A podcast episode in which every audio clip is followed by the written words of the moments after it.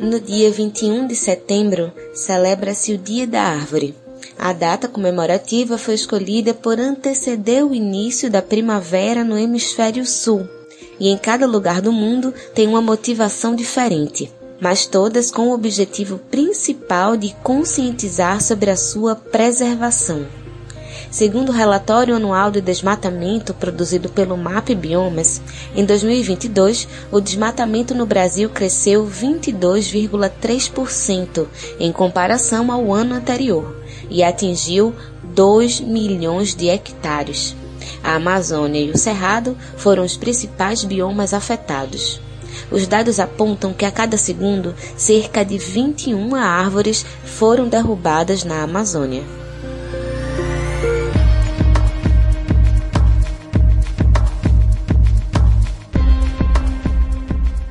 Olá, eu sou Yale Tairine e está começando mais uma edição do programa Prosa e Fato.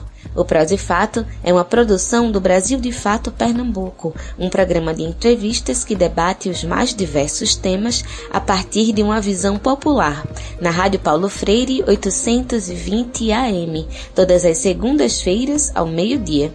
Você pode ouvir online também na Rádio Brasil de Fato e nas principais plataformas de streaming como Spotify e Google Podcasts. Prosa e Fato uma visão popular sobre o mundo.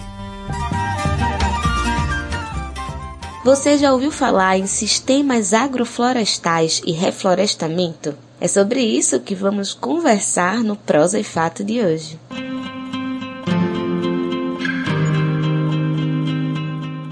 Um sistema agroflorestal é um sistema em que o produtor planta e cultiva árvores e produtos agrícolas em uma mesma área, garantindo a melhora de aspectos ambientais e a produção de alimentos.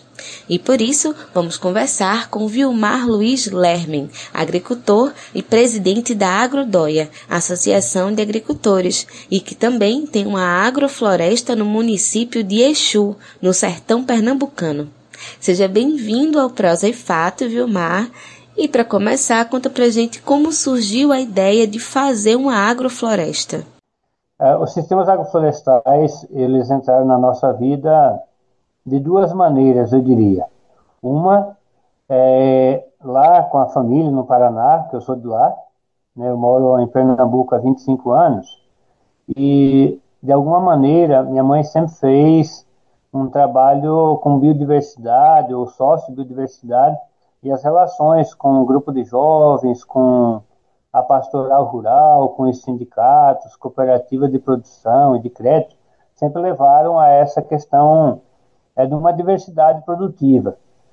E no Movimento Sem Terra, depois, em Pernambuco e depois no Centro Sabiá, a gente também trabalhava essa questão da produção orgânica, agroecológica, em especial no Sabiá, é, essa questão dos sistemas agroflorestais.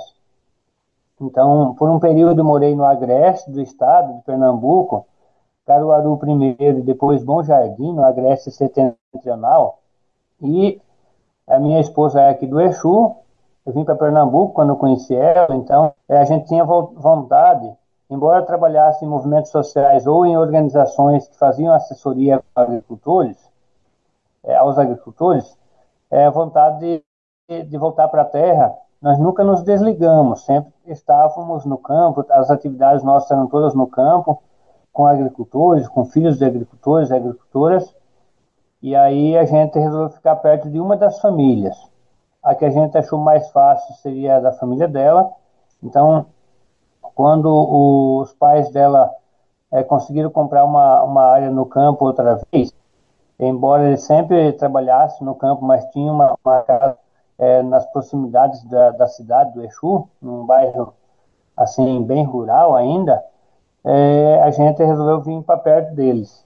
E aí construímos um sistema agroflorestal numa área de 10,3 hectares que nós compramos, vizinho a, a, então a família da minha esposa, né, meus sogros, e aí fomos entendendo o que, que era a região aqui na Chapada do Araripe, em Exu, que é a terra do Luiz Gonzaga de Baião, numa altitude de 880 metros e que contava com um ecossistema chamado de carrasco, que é uma savana estépica que tem um período de chuvas entre quatro e seis meses, podendo alternar um pouco essa, esse período durante os ciclos do inverno da chuva aqui na região, e tendo então entre seis e até oito meses de seca conforme o ano, é, que é bem desafiador. Uma região que não tem água, depende totalmente da água da chuva, é, numa altitude que de dia é,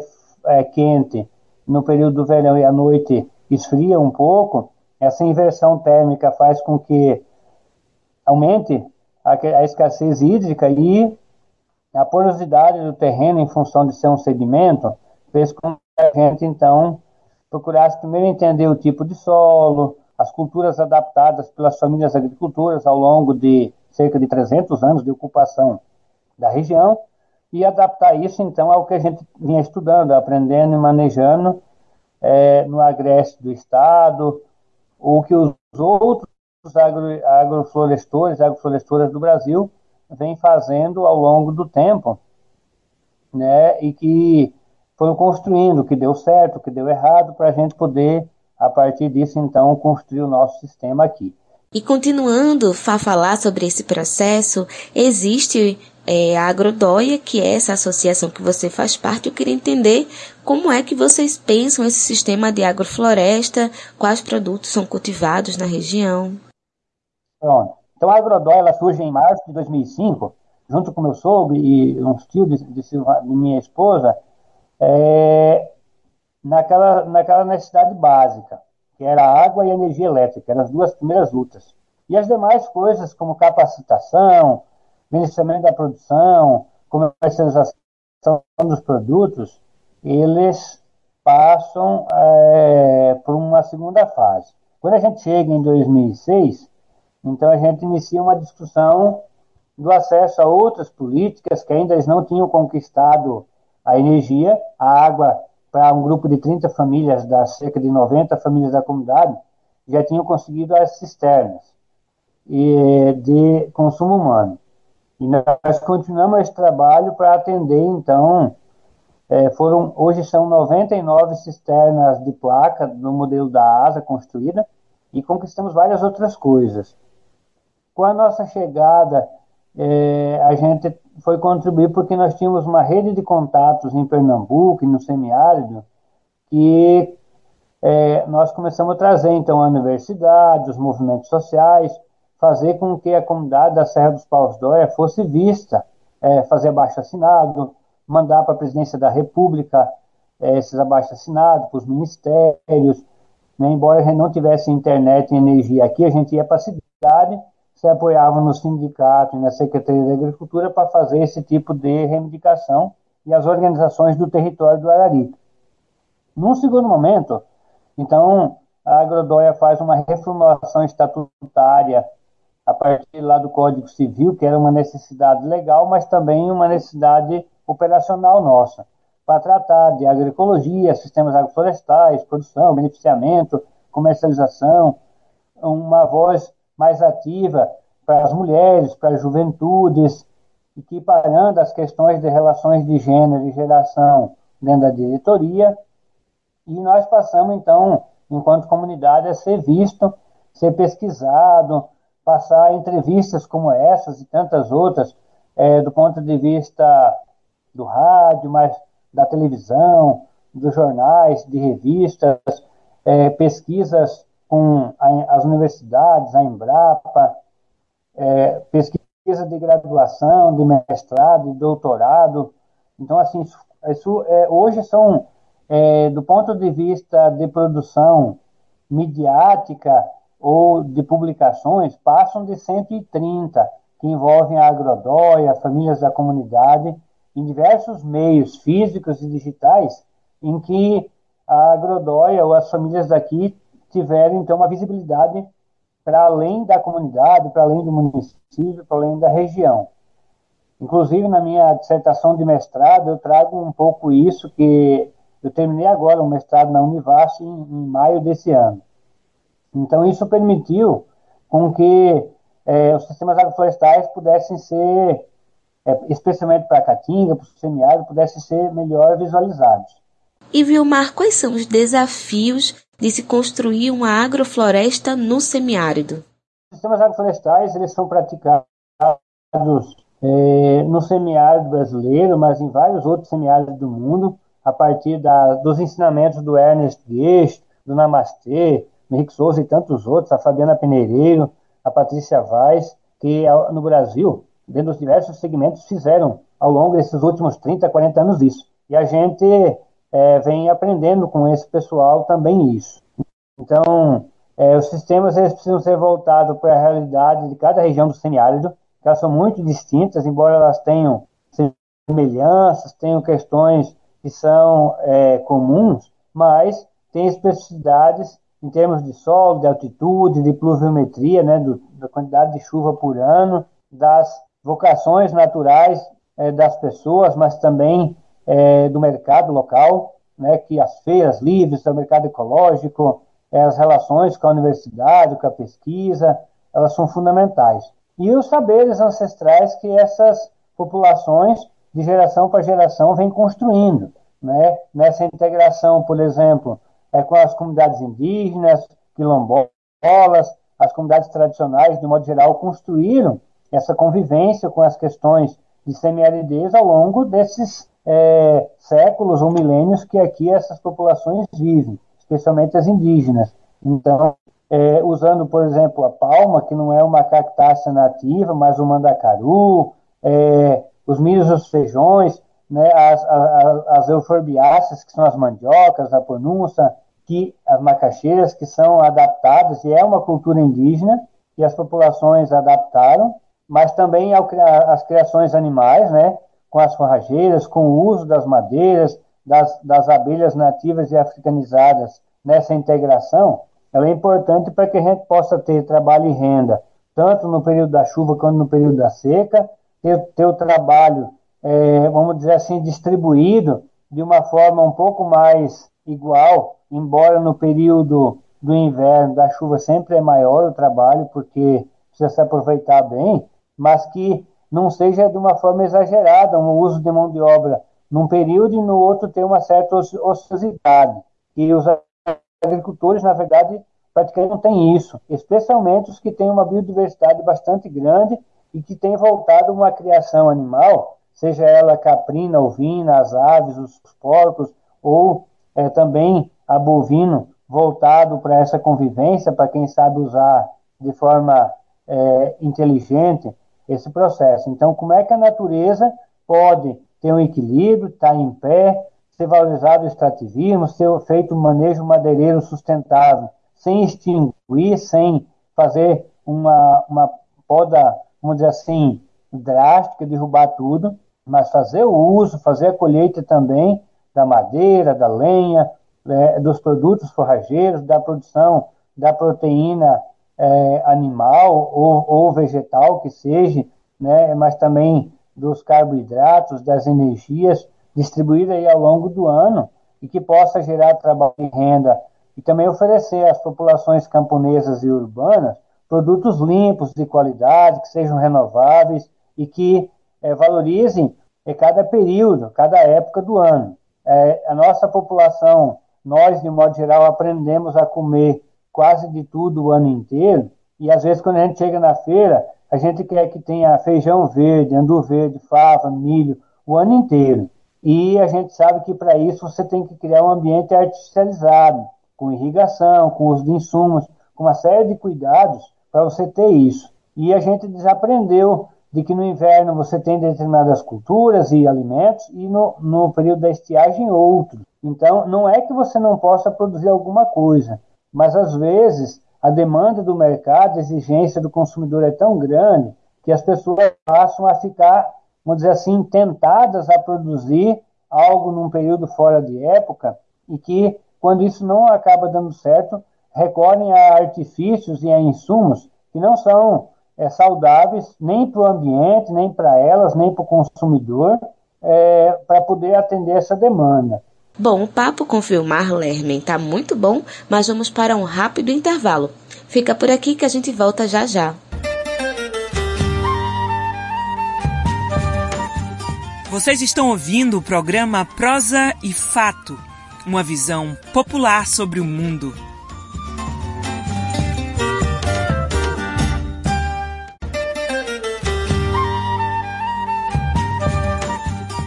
Voltamos a apresentar o programa Prosa e Fato, uma visão popular sobre o mundo.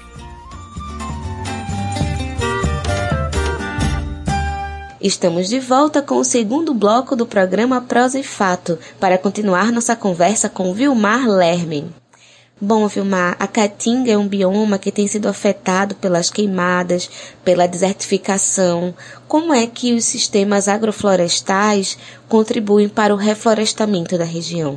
Três coisas. Uma primeira é de que os sistemas agroflorestais são os únicos, na, na nossa visão e de muitos é, agroflorestores, agroflorestores, estudantes, pesquisadores, que conseguem, no tempo e no espaço, resolver os problemas, por exemplo, de combater a desertificação, é, questão das queimadas, de serem resilientes, de ter a capacidade de regeneração, porque ela, ao mesmo tempo que ela produz, ela preserva a água, a biodiversidade, os micro-organismos de um modo geral, e tem capacidade de gerar trabalho, renda, é, seja do ponto de vista da produção anual, de uma produção de, de curto, médio e longo tempo, com frutíferas, com madeiras, com forrageiras, e que fazem com que, valorizando a caatinga em pé, possam também ser utilizados, por exemplo, nas áreas de proteção permanente, que são as APPs, e nas reservas legais, que na caatinga é 20%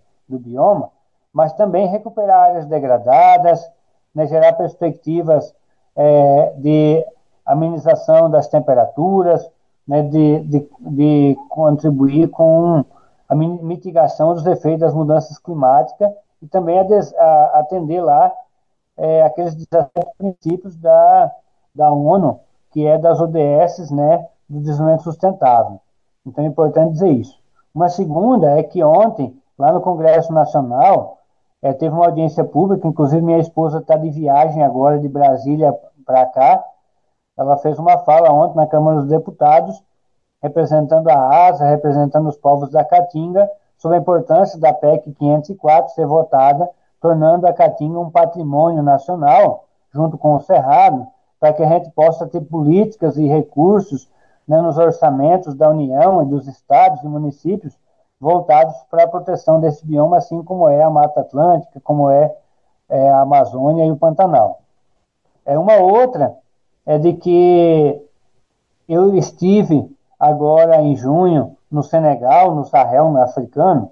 Hoje, inclusive, o pessoal fez uma videochamada conosco, mostrando como está lá o trabalho que a gente iniciou no mês de junho, naquela região em que as temperaturas chegam a 55 graus e que estão na porta do Saara e que nós somos chamados para contribuir nesse processo de conter a desertificação e criar expectativas e perspectivas para o povo Pu, que é a etnia que habita a região onde eu estive, junto com o Namastê da Água Florestana. Então, é, nos alegrou e foi bem desafiador para que a gente possa, então, contribuir com diferentes desenhos, planejamentos, já que nós não temos receita, e uma receita seria algo impossível, porque cada realidade é uma realidade, de contribuir então com esse processo é, de estudos, de experimentação, de pesquisa, para que a gente garanta trabalho, renda, é, possa permitir com que tenha mais água, tenha abundância dentro da, é, do semiárido, da caatinga, para que esse grande é, bioma que sempre foi muito desprezado nas políticas no Brasil, tido como é, o patinho feio, como lugar em que tenha só é, um povo pobre, em o chão está rachado, né, uma imagem muito pejorativa é, das populações daqui, e que tem uma riqueza assim extraordinária, onde tem mais, quase 50% da agricultura familiar do Brasil está na Caatinga, nós estamos 27 milhões de pessoas hoje no semiárido brasileiro, então isso é a segunda maior população do Brasil, vive na Caatinga, no semiárido, e essa gente consegue conviver né, ao longo desses últimos 500 anos de ocupação desse território do ponto de vista oficial no Brasil, é, consegue conviver de alguma maneira. embora tenhamos tido flagelos, dificuldades, né, muitas é, tragédias ambientais e humanas já ao longo desse tempo, mas ainda estamos aqui. Bom, pode até parecer redundante diante de tudo que você já falou no bloco anterior, e eu perguntei sobre os desafios, mas agora eu queria que você falasse quais são as vantagens das agroflorestas para a conservação da caatinga. As vantagens da, da agrofloresta para a conservação da caatinga são muitas. Primeiro que elas mantêm o solo coberto durante todo o período, o que é importante. A caatinga, inclusive, faz isso é, é, em boa parte do ano. São diferentes caatingas. A gente diz que tem um grande bioma de mais ou menos um milhão de quilômetros quadrados e mais de 1.400 municípios, segundo a nova é, delimitação da SUDENE, do governo federal, mas é, ela tem muitos ecossistemas. Se fala em mais de 10 mil é, caatingas diferentes que nós temos em função de altitude, em função de tipo de solo, em função de tipo de vegetação. E quando eu cheguei aqui na região, eu não entendia como é que um agricultor fazia uma broca e aí tinha só um, uns gravetos lá e o cara, quando passava fogo, fazia queima para plantar depois, queimava assim de uma forma absurda. O solo assim esturricava. Diz, como é que passa fogo no meio de uns garranchos soltos, bem disperso entre um e outro? Depois eu entendi que o fogo ele caminhava dentro da matéria orgânica no solo. Aí eu comecei a entender de que a caatinga ela tem uma grande proteção no seu solo, é, em muitas regiões, não é igual, não é uniforme, mas as grandes vantagens, a primeira é essa, a cobertura do solo, uma diversidade de produções, né, em diferentes altitudes, em diferentes tipos de solo, com é, uma capacidade de resiliência muito grande e com muitas culturas nativas próprias importantes, então construídas a partir da convivência com os povos indígenas, mas também com as comunidades quilombolas e que foram sendo experimentadas, que foram sendo adaptadas e que foram trazidas dos diversos lugares do Brasil e do mundo, né, por esses povos que aqui se instalaram, que por aqui passaram ao longo do tempo e que é, os sistemas agroflorestais então vêm a juntar, sistematizar, compilar é, esse processo para a produção durante o ano todo, é, no inverno e no verão, é, e que faça a sucessão ecológica no tempo e no espaço, respeite a estratificação, que insira os animais, que na Caatinga o que mais as pessoas fazem é criar, porque é, com um pouco de chuva forragens, alguns tipos de capins, é, gramíneas ou leguminosas sempre se produz, o armazenamento da água, a cultura dos estoques, inclusive a ONG Caatinga, que é aqui da região da qual eu sou associado, e já fui diretor, ela escreveu um, um, uma cartilha que falava da cultura dos estoques, que o sertanejo, a sertaneja, o catingueira, a catingueira, aprendeu ao longo do tempo fazer que era das sementes, das forragens, é dos alimentos, da lenha, da madeira, é, o estoque dos animais como uma reserva estratégica para a venda nos períodos mais necessários, de alguma emergência ou próximo ao período, ali no período da, da seca, o armazenamento da água em diferentes formas. É, então, assim, essa é uma cultura que as pessoas tanto nos, nos lugares que chove pouco, ou tem períodos longos de estiagem, quanto nos períodos frios, elas foram é, sendo é, criadas a partir dessa capacidade dos homens, das mulheres, né, a partir da experimentação. A agrofloresta, ela, ela também tem essa dinâmica, ela respeita os ciclos, os princípios, as vontades dos agricultores, mas incorpora esses elementos da adubação de solo, dos ciclos, da adaptação para os períodos chuvosos e períodos secos, da inserção dos animais, da geração do trabalho e renda, da sucessão ecológica, mas da sucessão e, é, humana também, rural, das famílias agricultoras, de uma geração para outra, que permita, por exemplo, que é, daqui a, a algumas décadas os séculos ou milênios, nós ainda possamos é, conviver com essa região, as, as, pessoas, os povos que aqui é, poderão então estar vivendo. Vilmar Lermen, muito obrigada pela sua participação e por toda essa experiência compartilhada. Pronto, a gente agradece a oportunidade. É, esperamos que tenha, tenhamos atendido a expectativa, né? E estamos à disposição para novas, novas demandas, novas questões e, e tendo a oportunidade, estejam, sintam-se convidados e convidadas a virem fazer aqui uma visita à região, a experiência nossa da família, mas também da agrodóia, das famílias agricultoras aqui da terra do rei do Baião Luiz Gonzaga. Bom, no início do programa eu falei sobre o crescimento do desmatamento no Brasil segundo os estudos do MAP Biomas.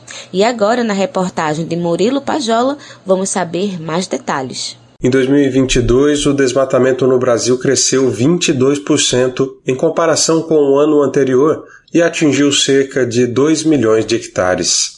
Os principais biomas afetados foram Amazônia e Cerrado. A cada segundo, cerca de 21 árvores foram derrubadas na Amazônia. Os dados foram publicados nesta segunda-feira no relatório anual de desmatamento produzido pelo MAP Biomas. A iniciativa reúne centenas de pesquisadores, universidades, ONGs e empresas de tecnologia. A agropecuária se consolidou como o principal vetor da derrubada, provocando mais de 95% da devastação, o equivalente a 1 milhão e 900 mil hectares. A atividade provocou em 2022 um impacto muito maior do que o garimpo, que devastou quase 6 mil hectares, e a mineração, com 1.100 hectares. Nos últimos quatro anos, o MAP Biomas detectou mais de 300 mil casos de desmatamento que atingiram mais de 6 milhões de hectares. Para se ter uma ideia, isso equivale a uma vez e meia a área do estado do Rio de Janeiro. Mesmo sob invasões crescentes, as áreas quilombolas e indígenas continuam as mais preservadas do Brasil. Só 1,4% da área total desmatada no Brasil em 2022 ocorreu nesses territórios. Ao sobrepor os pontos de desmatamento com os imóveis registrados no Cadastro Ambiental Rural, o MAP Biomas identificou uma situação recorrente. Segundo o relatório, 90% da devastação ocorreu em apenas 1% das propriedades cadastradas, cujos donos podem ser identificados. Amazônia e Cerrado concentram o problema com 90% da área desmatada em 2022. Monitorado pela primeira vez no projeto, o bioma Pampa teve aumento de 27% de devastação. No Pantanal, o total desmatado cresceu aproximadamente 4,5% no período. O Pará lidera o ranking estadual do desmatamento, com 22%, seguido do Amazonas, com 13% da área derrubada. Em terceiro lugar está Mato Grosso, com cerca de 11%, assim como a Bahia, com 10,94%. O MAP Biomas analisou também as ações de fiscalização do IBAMA e do ICMBio. Até maio de 2023, autuações e embargos atingiram apenas 2% dos alertas de desmatamento e 10% da área desmatada, identificada entre 2019 e 2022. O relatório confirma que a fronteira de exploração do agronegócio segue em rápida expansão nas regiões conhecidas como Matopiba e Amacro.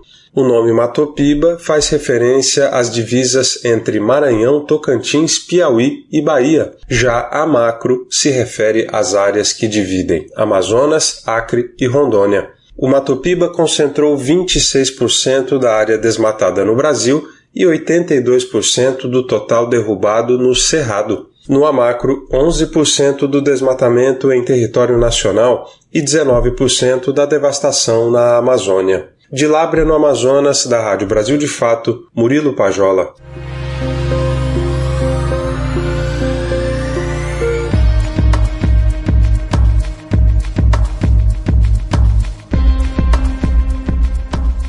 E se você quiser sugerir algum tema, fazer um comentário ou tirar qualquer dúvida sobre o nosso programa, você pode entrar em contato conosco pelo nosso telefone, que também é o nosso WhatsApp. Anota aí. DDD 81 99606 0173. Caso você prefira nos mandar um e-mail, o nosso endereço é prosaefato@gmail.com.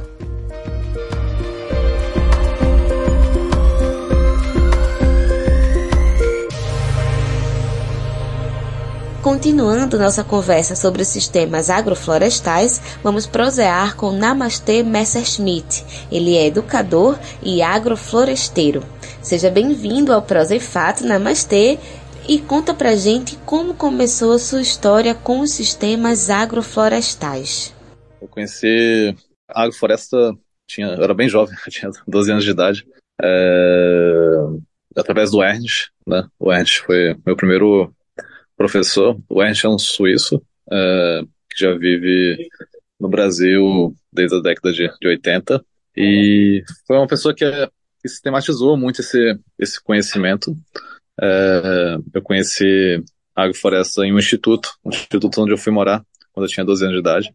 Eu fiz um curso com Ernst, uh, e aí meu pai não queria muito me colocar em escolas convencionais, então eu fui viver nesse instituto e fiquei lá por 11 anos. Foi, foi onde eu pude aprender é, com muito erro, com muita, com muita experimentação. E aí, além do Ernst, muitas outras pessoas trabalhavam e, e atuavam nesse, nesse instituto. E, mas o aprendizado, ele é, ele é constante, né? A gente aprende cada vez que a gente faz um mutirão, cada vez que a gente está em uma atividade com agricultores, com agricultoras. É, a gente vê que esse, esse, esse processo de, de, de aprendizagem, quando a gente vai para um país novo, quando a gente vai para uma cultura uma cultura nova. E isso é muito bonito nesse trabalho que a gente faz, que, que a gente está tá sempre aprendendo com, com a prática, né? Bem, qual a relação entre as agroflorestas e a agroecologia? Uma coisa necessariamente implica na outra? Sim, a agrofloresta é uma técnica agrícola, né? É, mas não, não, necessariamente a agrofloresta ela, ela, ela, ela é agroecológica, né? É, muitas vezes a gente pode ter uma agrofloresta, por exemplo, que não seja agroecológica, né? É, mas o que a gente busca fazer é o que a gente chama de SAFA, Sistemas Agroflorestais Agroecológicos. Né? Então, essa união da, da, da agrofloresta com a agroecologia. Se a gente chama de SAF, que seria Sistemas Agroflorestais, é, pelo nome, né, a gente poderia ter um sistema com concentração de terra, concentração de renda, com uso de, de adubo sintético, com agrotóxico, né? É, mas quando a gente fala em SAFA, um sistema agroflorestal, agroecológico, né? É, esses dois termos junto, né, essa, essa união desses dois termos, para mim faz muito sentido, né? Porque o que a gente está buscando fazer é uma é uma agrofloresta agroecológica, uma agrofloresta que que siga os princípios da, da agroecologia e tudo que a agroecologia traz em si, do não uso de, de adubo químico, do não uso de agrotóxico, de, de, de ter distribuição de terra, de ter distribuição de renda, né, do envolvimento das pessoas com, com os lugares. Então, por isso a gente gosta muito desse termo. É um termo criado é, mais no sul do Brasil, né, por muitas cooperativas, muitos, muitos assentamentos da MST vem chamando de, de SAFA, Sistemas Agroflorestais Agroecológicos. Né? Então, a, a agrofloresta que a gente busca fazer é uma agrofloresta que, que siga os princípios da, da agroecologia. Né? E bem, o papo com o Namastê Messerschmitt está muito bom, mas agora vamos para um rápido intervalo. Fica por aqui que nós voltamos já já. Vocês estão ouvindo o programa Prosa e Fato uma visão popular sobre o mundo.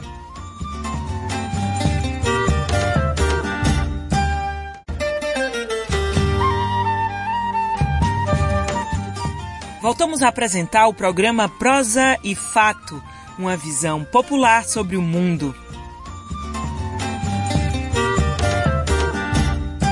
Estamos de volta para o nosso terceiro e último bloco do programa Prosa e Fato, aqui na sua Rádio Paulo Freire 820 AM. Para continuar nossa conversa com Namastê Messerschmitt, educador e agrofloresteiro. Namastê, você atua também como consultor e instrutor para diversas organizações, agricultores e agricultoras. O que é preciso saber e que práticas contribuem para a conformação de uma agrofloresta? Bom, a gente vive uma agricultura hoje é, que é uma agricultura dependente de, de insumos. Né? é, a agricultura química, ela, ela pratica bastante isso, e infelizmente a agricultura orgânica, ela, hoje, muitas vezes, ela migra para isso também. A gente tem uma substituição de insumos, né? então, ao invés de a gente usar insumos químicos, a gente usa insumos orgânicos, é, adubos, adubos orgânicos, formas de combater pragas orgânicas, né? Mas é uma agricultura que depende de insumos, depende de trazer coisas de fora. Depende, por exemplo, de trazer rocha. A gente tem que moer rocha para fazer pó de rocha para colocar na agricultura. A gente tem que moer rocha para fazer calcário, para moer montanha para fazer calcário, para fazer agricultura. E a gente entende né, que, que a, o que a gente está fazendo é uma agricultura de processos. Né?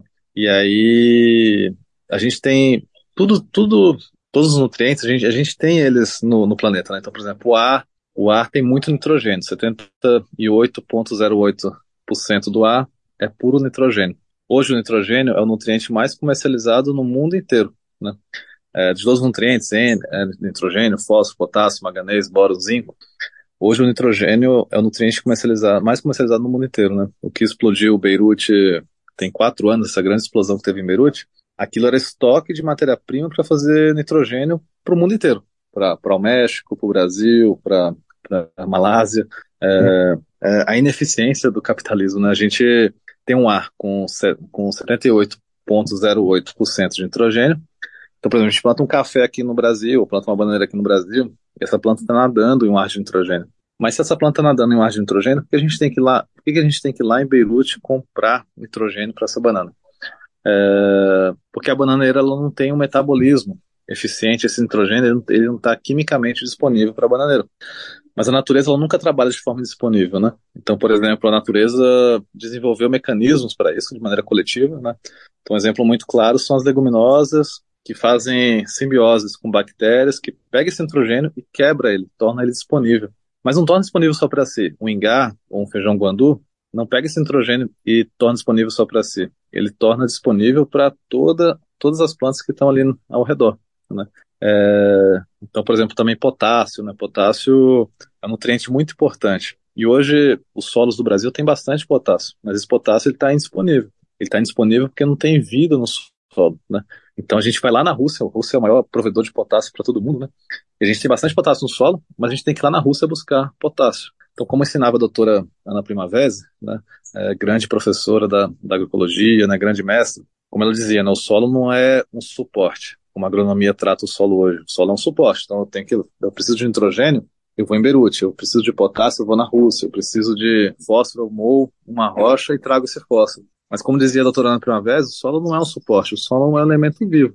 E tudo, tudo a gente tem. A gente tem potássio, tem fósforo, tem, tem nitrogênio no ar, tem carbono no ar, e, só que o que a gente precisa é, é construir mecanismos para disponibilizar esses, esses nutrientes. Então a gente está falando aqui de uma agricultura de processos, uma agricultura que planta diversidade. É, essa diversidade tem funções, tem funções de ciclar nutriente, tem funções de bombear nutriente, de gerar, de gerar matéria orgânica. Né? É, então a gente está falando aqui de uma agricultura de processos, uma agricultura que a gente chama de agrofloresta, uma agricultura que a gente chama de agrofloresta agroecológica. Né? E por que chamar de agrofloresta? Né? O nome já traz o elemento da árvore, né? é, da gente ter árvores nos sistemas. E por que, que é importante a gente ter árvores é, nos nossos sistemas, né? nos nossos plantios, devolver as árvores para as paisagens? Né? É, porque o que a gente fez nos últimos anos foi o revés disso, né? o contrário disso. A gente expulsou as árvores das paisagens. Né? É, e por que voltar as árvores para as paisagens? Porque a árvore ela tem uma função na agricultura. A árvore tem raiz profunda. A árvore consegue acessar nutrientes que lixiviam, né, que vão para o fundo do solo, bombear e trazer para cima. É, e aí, quando a gente tira as árvores das paisagens, né, a gente fez isso no mundo inteiro, não só aqui no Brasil, a gente tem um empobrecimento de solo muito grande, porque os nutrientes vão lixiviando, a gente deixa de, matéria, de ter matéria orgânica, a gente deixa de ter vida no solo, e a gente vai tendo um solo cada vez mais fraco. Né? Isso vai gerando uma dependência para os agricultores, para as agricultoras, muito grande.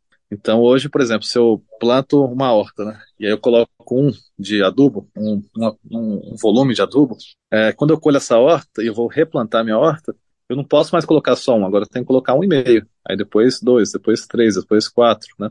Cada vez a gente tem que trazer mais insumos é, de fora. E nessa sua relação com organizações, você fez um curso de agrofloresta para agricultores e agricultoras do MST, o Movimento dos Trabalhadores e Trabalhadoras Rurais Sem Terra, aqui em Pernambuco. Né? E qual é a relevância da reforma agrária na preservação da natureza? Justo isso. E aí as pessoas questionam a gente, não, mas vocês têm números ambientais. E vocês têm número até de produtividade, né? Estou vendo aqui que a agrofloresta produz mais. Mas então, se, se ambientalmente é melhor e se produz mais, por que que então não tem, por exemplo, uma fazenda no Mato Grosso plantando 5 mil hectares de agrofloresta? Por que que na zona da mata pernambucana não tem uma pessoa plantando é, 6 mil hectares de agrofloresta, como tem pessoas plantando, né, fazendas plantando cana, plantando soja, plantando milho, plantando algodão, né? É, por que, que não, não existem fazendas fazendo isso com agrofloresta, né? É, e aí eu acho que tem duas maneiras de responder essa mesma pergunta, né? Uma maneira é falar assim, não, mas é porque a gente não tem máquina, né? Então a indústria da cana, por exemplo, hoje tem máquina que colhe a cana, é, ou feijão, ou a soja, ou milho. É, então é importante desenvolver máquinas para agrofloresta, né? Isso é importante, né? É, mesmo na realidade de, de, assentamento, que a gente trabalha muito, é, é importante também esse acesso a maquininhas, né? A máquinas que sejam acessíveis, máquinas que sejam para cultura familiar. É, mas acho que outra, outra maneira de responder essa mesma pergunta é questionar a origem da pergunta, né? Será que, é, será que é interessante uma pessoa ter 10 mil hectares no Mato Grosso? Será que é interessante uma pessoa ter 2 mil hectares na zona da mata? Será que não seria melhor, né? Será não, é melhor é, que a gente tenha reforma agrária, que a gente tenha pessoas vivendo, interagindo com, com as paisagens, né? É, Para mim é fundamental, né? Aí que vem o grande sucesso da agrofloresta junto com o MST, né? Quando a MST se propõe a fazer agrofloresta e vem fazendo agrofloresta é, a nível nacional, né? Em São Paulo, em Pernambuco, em Brasília, é, e muito Paraná e muitos outros estados, né? Isso ganha uma força muito grande, né? Como diz um, um, um assentado do MST Ribeirão Preto, Zaqueu, é, ele diz, né? A agrofloresta é uma tecnologia de juntar plantas e o MST é uma tecnologia de juntar pessoas. Então essa essa união, né, essa grande aliança entre essas duas essas duas tecnologias, né? É, vem ganhando muita força e vem da, dando muito certo, né? E na zona da mata, em Pernambuco, isso tem crescido muito, né? É, com o MST, o MST tá, tem um plano, né, de, de, de cursos, de capacitações, de implantação, de, de criar unidades de referência é, em Pernambuco, né? Para uma, uma retomada, uma retomada da mata, uma retomada da mata na zona da mata, né? Essa zona da mata que foi expropriada de, de sua mata, né? É, que haja uma retomada, uma retomada de pessoas e uma retomada de mata, para que a zona da mata volte a ser a zona da mata, uma zona da mata com agrofloresta, com produção, com, com todos os serviços é, produtivos e ambientais que, que a agrofloresta pode, pode dar para esse território, né? Então o MST em Pernambuco tem tem adotado bastante essa estratégia, né, de capacitações, de construir, implantar áreas que sejam referências, para que anime outros agricultores, outras agricultoras também é, a fazer isso. E eu, desde o início, me, me envolvi é, com isso. Eu, eu, tenho buscado ir, sei lá, pelo menos uma vez é, no ano, mas os outros anos eu fui, eu fui, fui mais é, para contribuir nesse, nesse processo. É, eu já, já, já vinha fazendo outras contribuições em outros estados, é, mas o, o, MST reivindicou essa, essa, essa, contribuição, esse apoio, e de forma voluntária, porque eu acredito muito nesse trabalho é, do MST. Né? Para mim é como plantar uma semente de jatobá em um solo extremamente fértil, é, dar cursos, dar capacitações, é, me envolver é, em áreas onde se trabalha nessa realidade de um movimento extremamente organizado, como o MST, extremamente dedicado é, e que está fazendo isso é, na prática em seus territórios. E Pernambuco tem um, tem um papel muito grande nisso, está muito organizado dedicado está fazendo isso em, em vários assentamentos, implantando áreas e, e gerando essas capacitações, esses cursos, essas formações para técnicos, para agricultores, para agricultoras. E por fim, de que maneira o sistema agroflorestal se coloca como uma alternativa de produção e preservação em detrimento do agronegócio? É um sistema, como a gente já falou aqui, né, que, que produz, pode produzir muito alimento, mas como resultado dessa ação, traz de, de carona é, todas essas questões ambientais, né? De, de plantar árvore, de, de mudança de paisagem, sequestrar carbono, fazer solos que, que infiltra que infiltra, infiltra mais água, né?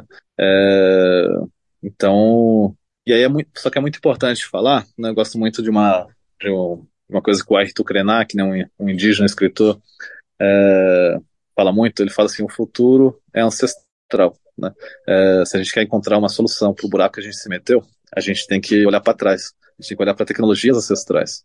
E fazer agrofloresta é um resgate, né? Uma vez num, num, território indígena no Mato Grosso do Sul, uma liderança indígena chama Leosmar Terena, durante o curso ele falou assim, ó oh, gente, vocês têm que entender que isso que o Namacê está trazendo aqui não é uma coisa nova. Isso é um resgate. Isso é um resgate de uma agricultura indígena, isso é um resgate de uma agricultura latino-americana.